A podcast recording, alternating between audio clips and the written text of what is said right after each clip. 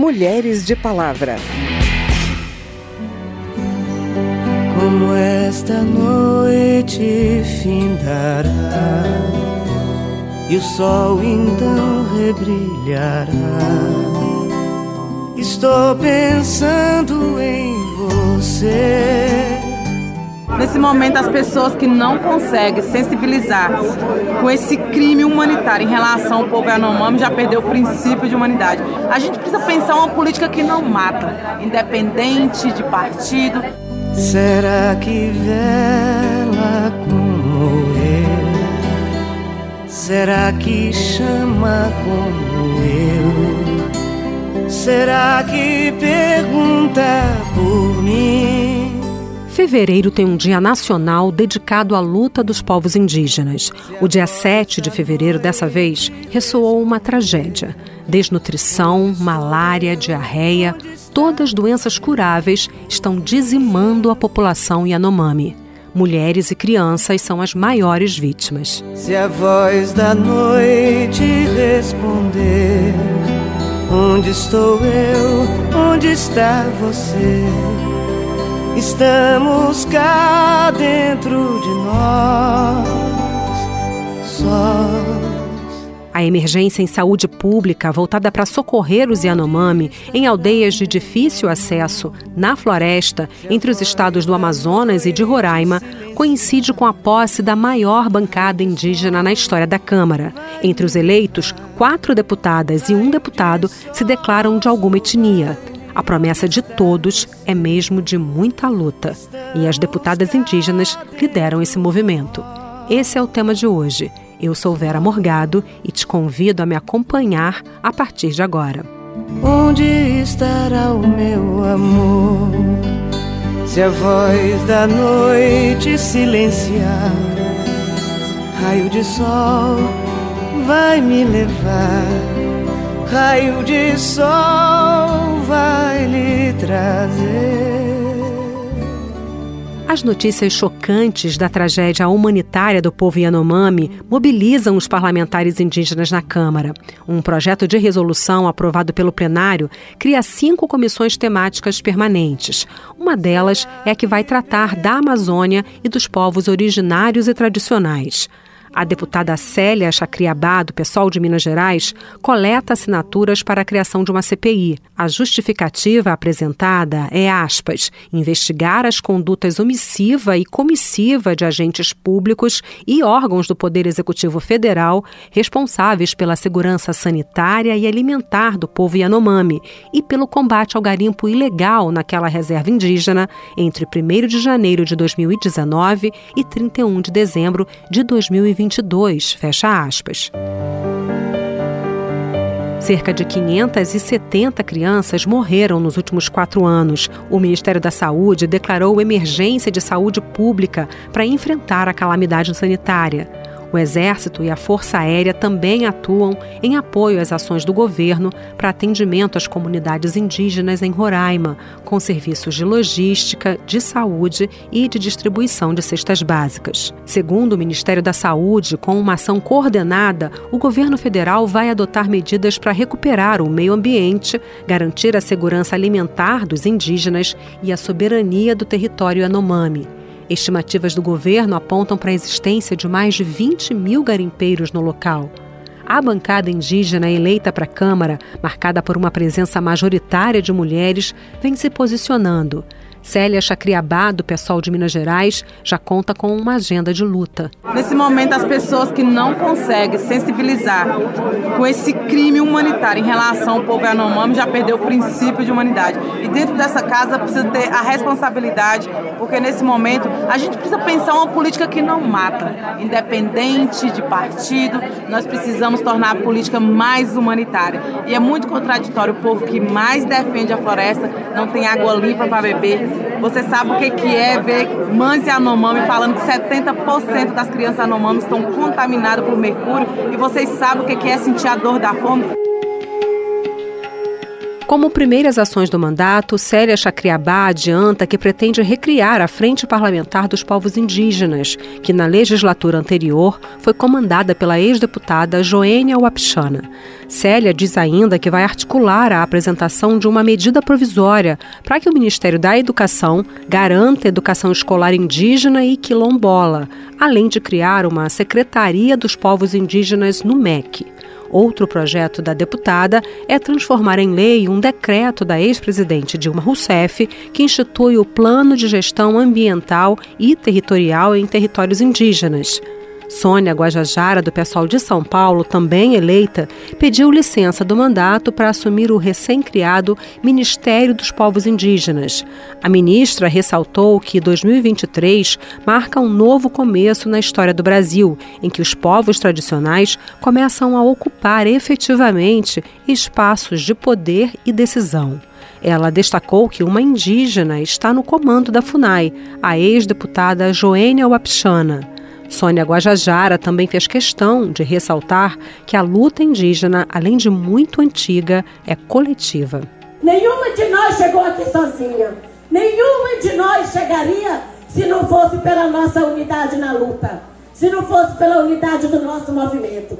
E aqui estamos nós hoje, como resultado de todos esses cinco séculos de luta de nossas mulheres. Muitas ficaram pelo meio do caminho, mas nós estamos aqui para não permitir que nenhuma mulher mais seja violentada, que nenhuma mulher mais seja tomada, seja tombada por lutar pela terra. Já a deputada Silvia Iwayampi, do PL do Amapá, defende que os povos tradicionais não devem viver em 1500 se o mundo está no século 21 e afirma que a principal luta dos povos indígenas é pela igualdade. Nós queremos ser iguais a qualquer cidadão comum. Então a sociedade ela é, ela é feita de um ideal imaginário, onde eles acreditam que eu, para que eu seja eu mesma, eu tenho que estar nua, eu tenho que estar isolada, eu tenho que não falar bem o português, eu tenho que sempre é, estar é, caçando no mato, pescando ou matando, é, carapanando o próprio corpo para que eu seja indígena. Então esse pensamento que segrega, que isola, que diz, né, dentro de um ideal imaginário de que eu, para que eu seja eu mesma, eu seja é, é, completamente distante da sociedade, esse me condena à perda da cidadania. Silvia Iwayampi diz que vai trabalhar pelo desenvolvimento econômico sustentável para povos indígenas e aponta essa como uma saída para a situação do povo Yanomami. No momento em que o indígena, por exemplo, os Yanomamis, não exploram a sua própria terra, são proibidos, inclusive, de é, é, se desenvolver economicamente em suas próprias terras, e longe da cidadania, longe da informação, faz com que eles sejam vítimas de ilícitos. Nos últimos anos, a Câmara analisa um projeto de lei que autoriza a exploração de minérios em terras indígenas. Defensores da ideia afirmam que a mineração nesses locais é uma realidade que precisa ser regulamentada e fiscalizada. As críticas apontam perigo de violação dos direitos das populações indígenas e devastação da natureza. O Senado já tem uma comissão para acompanhar a situação em Roraima. O deputado Zé Haroldo Catedral, do PSD de Roraima, que pediu a instalação de uma comissão externa também na Câmara, acredita que o fechamento do acesso aos três rios que cortam as terras Yanomami vai inviabilizar o garimpo ilegal na região.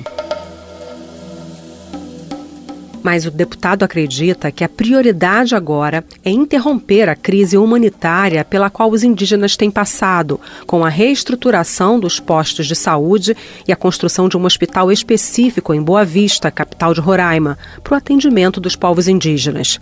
Zé Haroldo Catedral espera ainda que o poder público investigue denúncias de estupros contra mulheres e meninas Yanomami. Essa questão é uma questão muito, é, assim, tenebrosa, digamos assim, né, o que acontece. Parece, são relatos de que é, tem 30 indígenas né, Yanomamis grávidas, né, frutos né, de estupros por parte né, de, de, de, pessoas que estão ali no garimpo.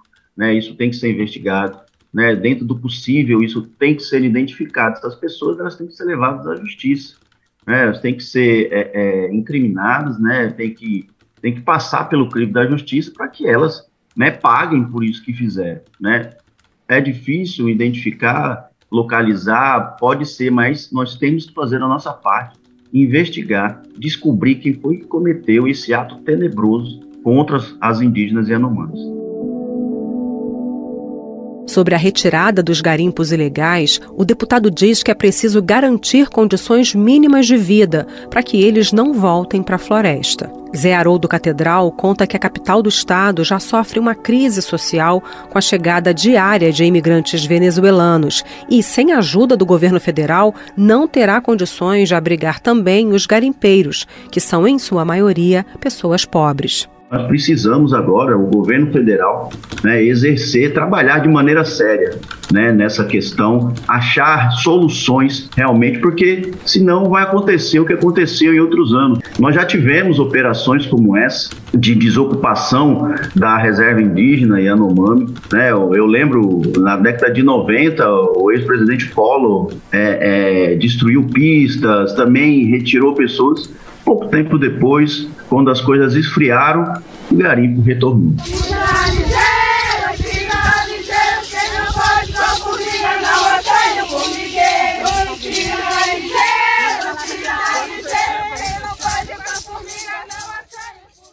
pequena bancada de deputadas indígenas sabe que defender as pautas dos povos originários vai ser um grande desafio. Célia Chacriabá, no entanto, acredita na força dessa minoria. Estamos aqui para dizer que não vai existir qualquer legitimação sem a nossa presença. Estaremos fazendo resistência. E quando as pessoas falam assim, mas vocês são minoria, e na verdade, nós povos indígenas não somos nem 1% da população brasileira, somos 5% da população do mundo e protegemos mais de 80% da biodiversidade. Isso significa que nem sempre quem é maioria está fazendo melhoria. Como esta noite findará e o sol então rebrilhará. Estou pensando em você e esse foi o Mulheres de Palavra. Nesse programa a gente ouviu Onde Estará o Meu Amor, música do Chico César na voz de Maria Betânia. A produção foi de Cristiane Baker e Lucélia Cristina. Reportagem Maria Neves, Carla Alessandra e Márcio Aquilissardi. Trabalhos técnicos Marinho Magalhães. Também na reportagem e na edição desse programa, eu, Vera Morgado, agradeço a sua audiência. Se você quer sugerir um tema para gente, o e-mail é radio@câmara.leg.br e o WhatsApp é 61 999 78 9080. Mulheres de Palavra é produzido pela Rádio Câmara e transmitido pelas rádios parceiras em todo o Brasil, como a Arca FM de Goiânia, em Goiás. Para conferir outras edições do programa, vai lá no site radio.câmara.leg.br ou no seu agregador de podcast preferido. Tchau, até a próxima. Mulheres de Palavra.